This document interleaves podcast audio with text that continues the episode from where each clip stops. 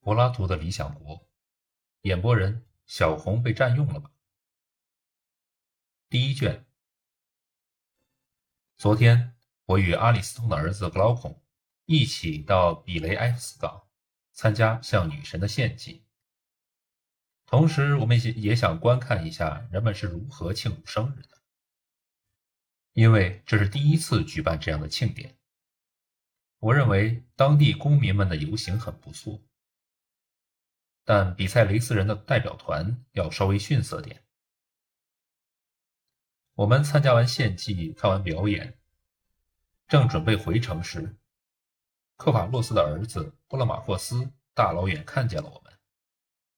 他打发自己的家奴过来，从后面拉住我的披风说：“布勒马霍斯，请你们稍微等一下。”我转过身来问他：“你的主人现在在哪儿？”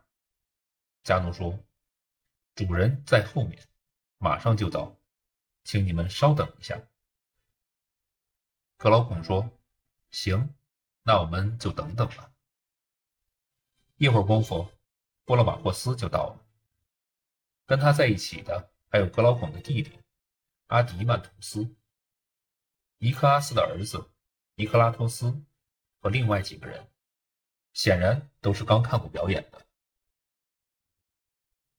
波勒马霍斯说：“苏格拉底，看来你们是准备扔下我们离开这儿回城里去了。”苏格拉底说道：“你猜的没错。”波勒马霍斯说：“喂，你看见我们有多少人了吗？”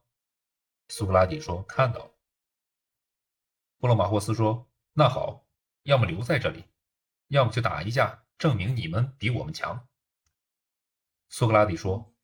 为什么不能有另一种方法？我说服你们了，然后你们让我们回去。布洛马霍斯说：“那要是我们不听你的，你怎么能说服我们？”格劳孔说：“那肯定做不到的。”布洛马霍斯说：“那就别费心思了，我们绝对不会被说服的。”阿迪曼图斯插嘴道：“难道你们不知道，为了迎接荣耀女神，今晚还有骑马接力传递火炬比赛吗？”苏格拉底说：“骑马接力比赛，这倒很新鲜。是不是骑在马背上，手拿着火把进行接力比赛呢？